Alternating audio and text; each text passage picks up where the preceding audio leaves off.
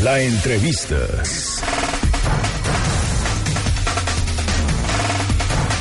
Nueve de la mañana con 14 minutos. Regresamos a cabina de MBS Noticias Jalisco. Oiga, ya platicábamos antes de irnos a la pausa, ya le anunciábamos. El día de hoy tenemos aquí en cabina al coordinador del Gabinete de Seguridad en Jalisco, Macedonio Tamés Guajardo, justamente para platicar sobre el tema, el tema que se está dando en nuestra entidad en materia de seguridad. Todo esto surge a raíz de una información en poder de MBS Jalisco, donde el Instituto Jalisciense de Ciencias Forenses etiqueta o pone un código rojo y en observación de capacidad de resguardo en situación alarmante, pues es urgente dar destino final a algunos de los cadáveres desguardados. Es lo que dice este informe del Instituto Jalisciense de Ciencias Forenses y luego, bueno, de las más de 150 bolsas que se han venido encontrando en diferentes fosas de dentro de la zona metropolitana de Guadalajara o por lo menos en los alrededores. Justamente para este tema, aquí, aquí está, en cabina, Macedonio Temes Guajardo para platicar qué es lo que está pasando y en qué situación nos encontramos. Coordinador, ¿cómo está? Muy buenos días. Bien, qué gusto de que me hayas invitado, Víctor. Siempre es un placer. Oiga, ¿qué está pasando en Jalisco? ¿En qué situación nos encontramos de manera real? Bueno, de manera real hay un problema de, de seguridad que estamos, el gobierno del Estado, combatiendo decididamente y con un éxito paulatino. Eh, ya sé que me vas a cuestionar la palabra éxito, pero vengo de nuestra junta eh, cotidiana, eh, no digo mañanera porque esa es otra, otra transformación. vengo de nuestra junta cotidiana en Casa Jalisco y, y vemos con agrado que los delitos patrimoniales, que fue nuestra principal decisión cuando comenzamos, siguen a la baja en todo el estado que son los que más comunes y los que más afectan a la población. Y esto me permite decir que la estrategia que está, de coordinación que está, estamos aplicando, la interrelación entre los tres niveles de gobierno, federal, municipales y estatal, el comienzo de policía metropolitana, nuestra relación con el Poder Judicial, permite que estemos auténticamente bajando los patrimoniales.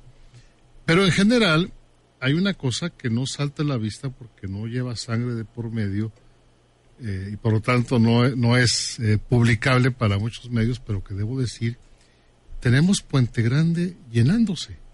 Y aunque reconozco que conceptualmente un gobierno no debe festejar que llenen sus cárceles, en la circunstancia de que había una gran impunidad, sí es motivo para anunciarlo con agrado.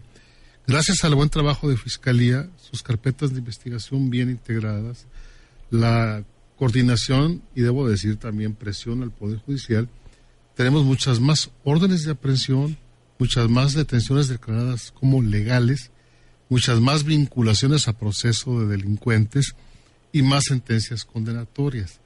Eso es lo que permite bajar la impunidad, o sea, aumentar el nivel de sanciones a los delincuentes y por lo tanto ir bajando poco a poco la delincuencia. Coordinador, ¿tiene, un, ¿tiene el dato aproximado de cuántas personas han sido detenidas justamente por el delito de homicidio o asesinato aquí en la entidad? No lo traigo ahorita, pero te lo consigo. Eh, pero quiero comentarte algo. La, Justo para ver esta comparativa con lo la que semana, La semana pasada fueron detenidos nueve individuos que andaban en vehículos armados. Eh, presumiblemente son los que luego llevan a las gentes que encontramos ahí en, fosas, ¿no? Nueve individuos detenidos y uno abatido. Lamento que alguien haya fallecido en eso, ¿no? Eso habla eh, del trabajo de coordinación y del esfuerzo que está haciendo el Estado mexicano. En este caso fue ejército particular en contra de la criminalidad. Y por otro lado, quien es detenido, y hablo de estos nueve, y hablo de otro la semana pasada y hace dos semanas hay no hay semana en que no haya detenidos a lo largo y ancho del Estado. Estos son eh, exitosamente sometidos a procedimiento legal y con prisión preventiva, ¿no? Digo que es la parte no, no sangrienta de la seguridad, la parte de procuración de justicia, de orden jurídico, pero que es lo que finalmente va a acabar disminuyendo la inseguridad que sufrimos. Por un lado, y, lo señala usted, han disminuido los delitos patrimoniales, pero por otro lado también es cierto que se ha venido incrementando el número de homicidios en zona metropolitana de Guadalajara. No se está priorizando un tema por encima de otro, que no, haga que se nos esté un disparador por un lado, en cuanto a tema de datos estadísticos, y por el otro lo estemos reduciendo. En realidad, ¿Cómo lo podemos operar? Mira, es complicado por la limitación de, recursos, ¿no? Eh, finalmente, acuérdate el principio económico de Samuelson, ¿no? La administración de los recursos escasos y polivalentes. Los recursos siempre serán escasos y son polivalentes en cuanto que los puedes destinar a diversos objetivos. En este caso, cuando entramos en diciembre y vimos la gran profusión de asalto a mano armada, a persona, a casa habitación, a negocio, a banco, robo de vehículos y gran cantidad de víctimas eh, por, esos delitos decidimos concentrarnos en su investigación, prevención y persecución, que es lo que estamos logrando, ¿no? Hablo por lo menos un 20% de reducción a la fecha, si no es que más, porque septiembre va muy bien. Eh, también trabajamos en delitos eh, violentos, en particular el homicidio, que es el peor de los delitos, priva de la vida a alguien. Y ahí es donde estamos ya con la llegada de la Guardia Nacional incidiendo para su disminución. Y tal es así que te hablo de estos nueve detenidos la semana pasada en Tlajumulco en particular, en dos distintos hechos. Coordinador, nos dicen a través de las redes sociales, ¿los delitos patrimoniales es en serio? Sí, no me gustaría que me robaran ninguna de mis pertenencias, pero lo que más me preocupa es quedar atrapado en medio de un tiroteo, ser víctima colateral o que desaparezca algún ser querido. Eso es precisamente lo que más me preocupa el día de hoy y ahí este gobierno refundador está reprobado, es lo que dice Ignacio. Bueno, ya estoy explicando que tenemos todos los delitos son graves, no hay todos afectan a alguna de las libertades individuales. Eh, quisimos enfocarnos en los más comunes sin descuidar los otros. Y ya estoy mencionando que está que con la colaboración del gobierno federal con quien tenemos buena relación en materia de seguridad, eh, estamos eh, ya trabajando en reducir también los delitos eh, contra la vida. Y ya te he hablado de detenciones, ya te he hablado de, de vinculaciones a proceso y eso tarde o temprano va a dar resultado. Y así como esto tardó años en descomponerse, pues va a tardar tiempo en componerse, Víctor. ¿Para qué miento? lo dijo el gobernador antes de entrar, va a costar sangre y lágrimas, pues sí, lo que estamos viendo. Cada homicidio nos duele muchísimo, nos, afecta mucho. no andamos públicamente lamentándonos, pero no te imaginas lo que sentimos quienes estamos en esto cada vez que vemos un, a un asesinado o encontramos una fosa, ¿no? Son, son cosas verdaderamente dolorosas, pero que no, no nos quedamos en el dolor, sino que actuamos como te lo estoy diciendo. Vamos a ir a una pausa, coordinador, y regresamos justamente que platicar sobre el tema de las fosas y el tema del Instituto Jalisciense de Ciencias Forenses. Vamos a una pausa, no se vaya, regresamos con más información. La entrevista. 9 de la mañana con 25 minutos, regresamos a cabina de MBS Noticias Jalisco. Estamos justamente platicando con el coordinador del Gabinete de Seguridad de nuestro estado, Macedonio Tamés Guajardo, sobre el tema de la seguridad o el tema de la inseguridad, como usted lo quiera ver. Ya escuchábamos en esta primera parte de la entrevista, eh, han disminuido los delitos patrimoniales y se está trabajando en el tema de los homicidios. Un problema que se ha venido suscitando desde el año pasado, recordará usted, con los contenedores de tráileres aquí en nuestra entidad, que fue un tema que brincó a nivel internacional conocido como los contenedores de la muerte. Bueno, continúa esta problemática en el estado de Jalisco. Hay dos discursos o tres discursos, o cuatro como usted lo quiera ver según el arista. Uno nos habla sobre un posible riesgo de volver a caer en esta crisis forense que es lo que señala en la Comisión Estatal de los Derechos Humanos en Jalisco, lo que separa lo que señala el CEPAT, lo que señalan familias unidas por nuestros desaparecidos, familias por amor a ellas y ellos, estos colectivos de familiares de desaparecidos.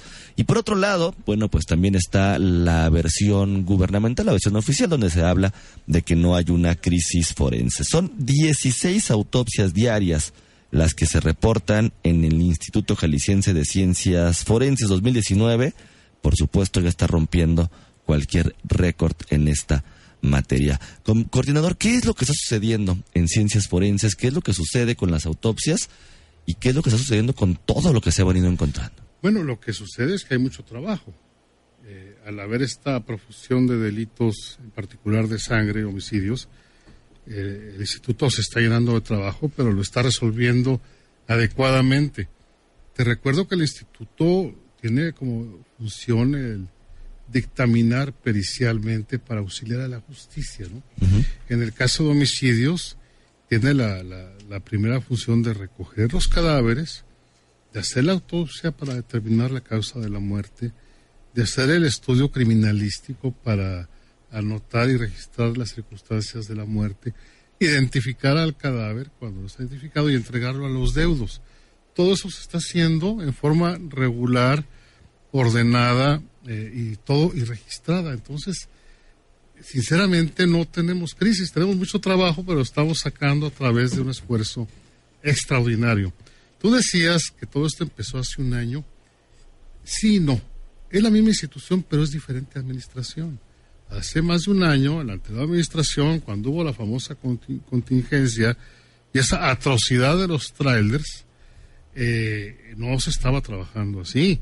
Sí había muchos cadáveres como hoy, pero estaban sin registro, sin autopsia, abandonados, revueltos, en una serie de circunstancias verdaderamente aterradoras jurídicamente y dantescas humanamente hablando, que nosotros hemos venido a componer. Ahora tenemos eh, una cantidad similar de trabajo, pero lo estamos eh, resolviendo ordenadamente. Así de, así de sencillo. Eh, tal es así que la semana pasada, el viernes, vino la Comisionada Nacional de Búsqueda, eh, se reunió con nosotros, eh, estuvo uno de los colectivos, FUNDEC, fueron a las fosas de la primavera y ambas instituciones se manifestaron satisfechas y dijeron que veían muy bien el trabajo tanto de la Fiscalía de Desaparecidos como del Instituto.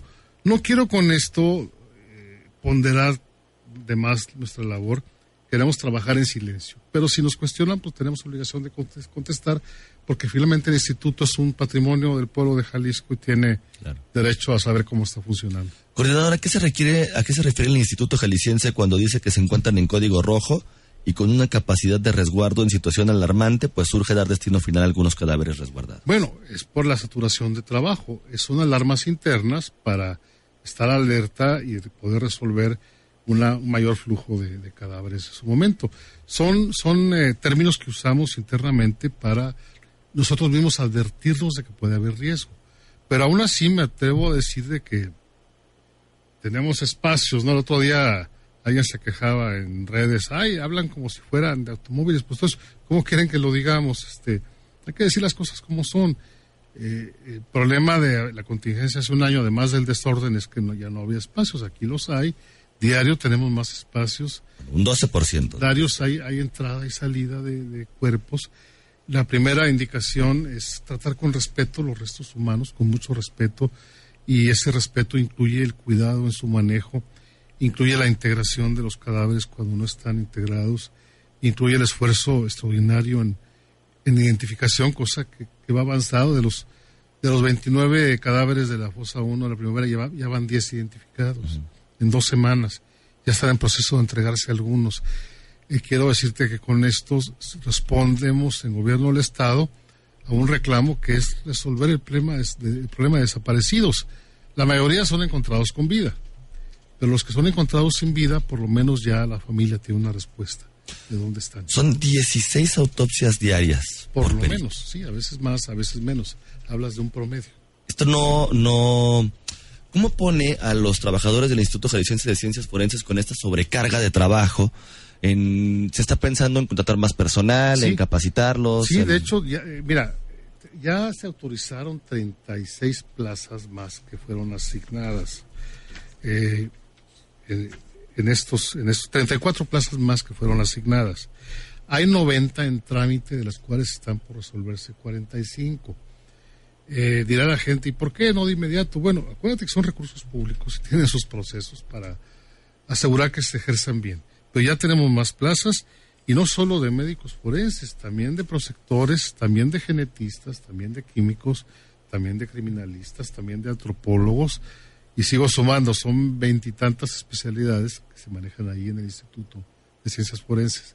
Se están contratando más plazas este año hubo más, más presupuesto, habrá más presupuesto el año que entra, lo que nos permite afirmar que el instituto sí tiene una sobrecarga de trabajo, pero la, está resolviendo. No hay, no hay tal crisis ni tal motivo de, angustia.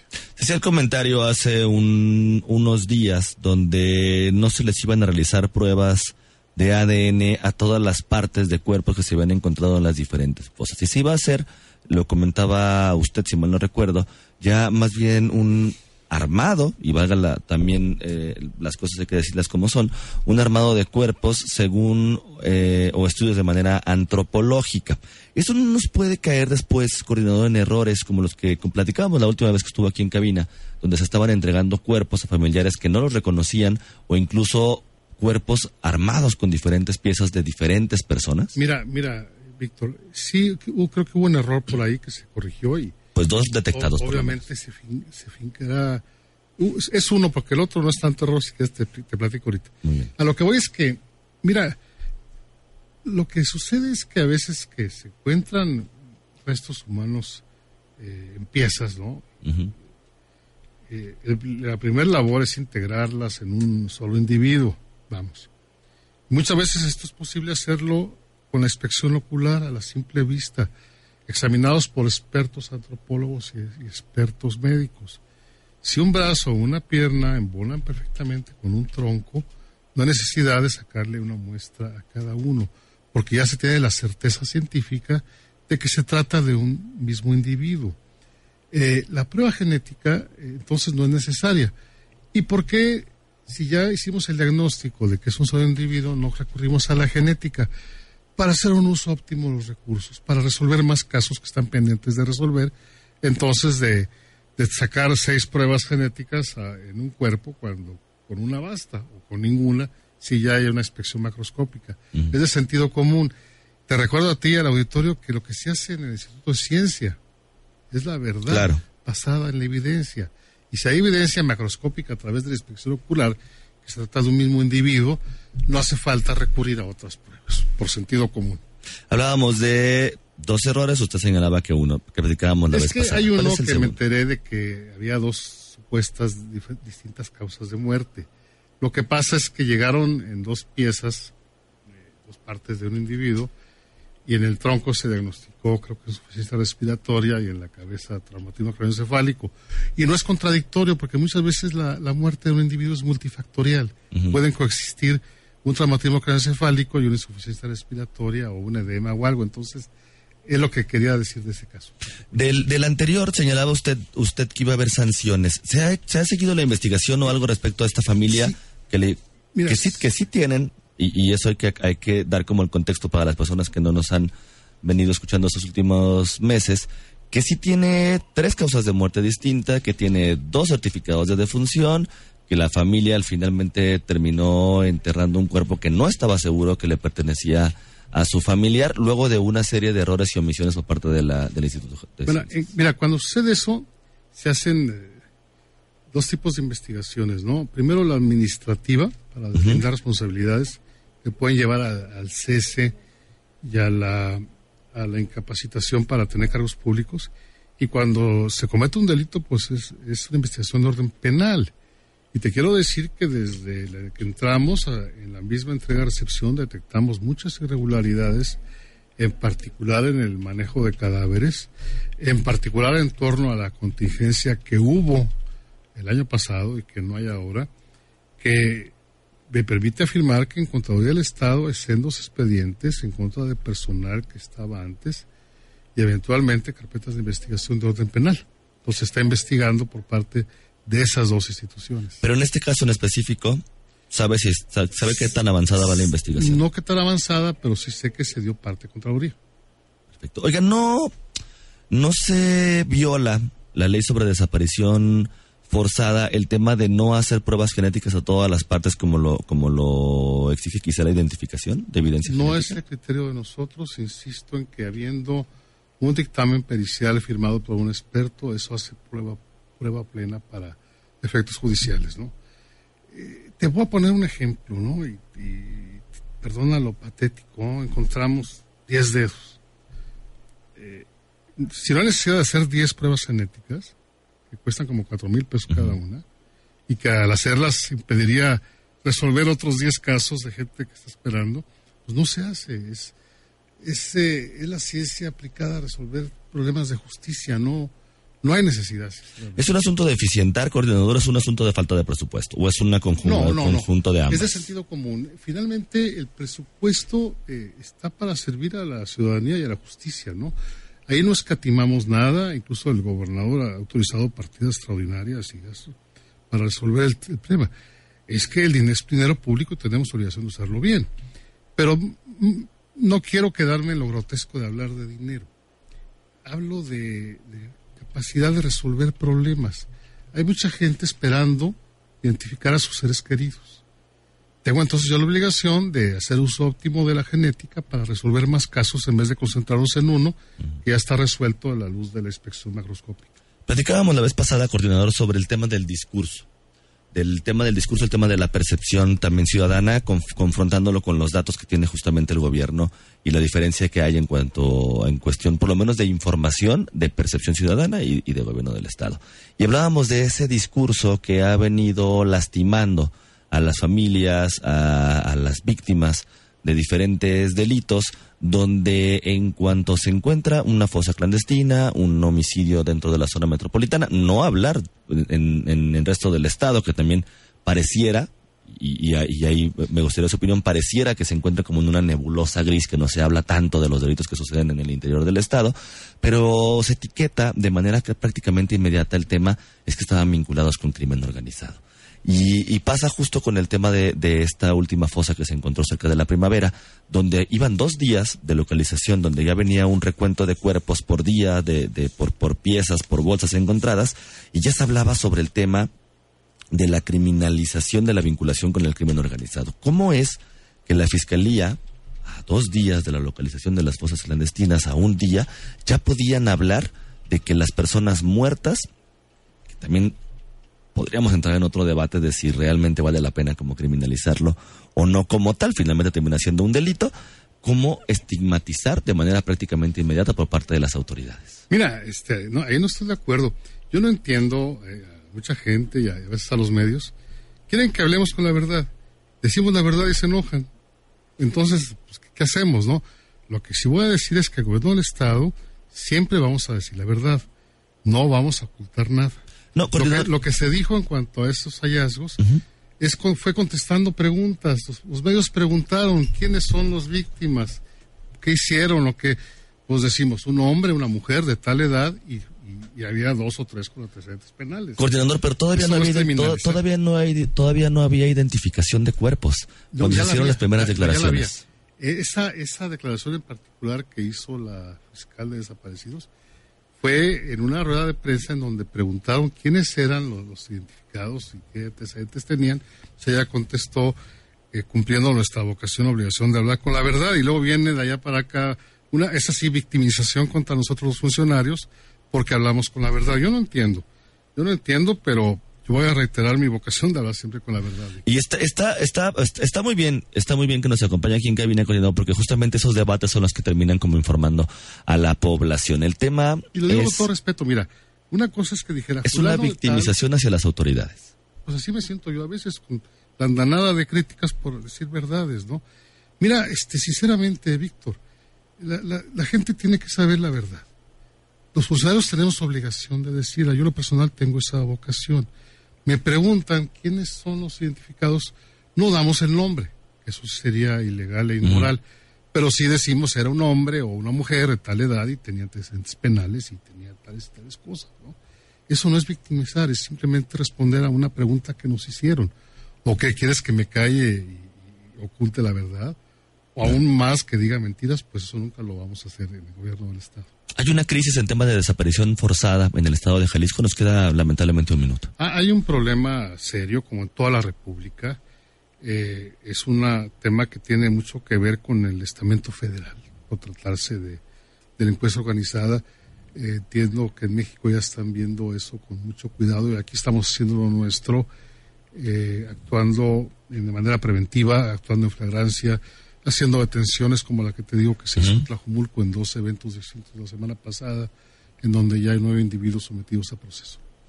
Coordinador, habla de más sangre que se viene para tratar de paliar un poco lo que desde hace dos administraciones quizás se ha venido incrementando el tema de la seguridad en el estado de Jalisco. Estamos hablando de que 2019-2020 podría convertirse en un recrudecimiento de violencia dentro del estado de Jalisco. Espero que no, porque fíjate que a raíz de lo que se ha hecho de la coordinación, a raíz de la cercanía que hay entre municipales, estatales y federal, a raíz de la presencia del Ejército y Guardia Nacional, estamos cada vez logrando más eh, mayores éxitos en materia de seguridad, eh, deteniendo gente, vinculándola al proceso, eh, disuadiendo a través de una fuerte presencia. Entonces, yo creo que ya estamos en el camino de regreso.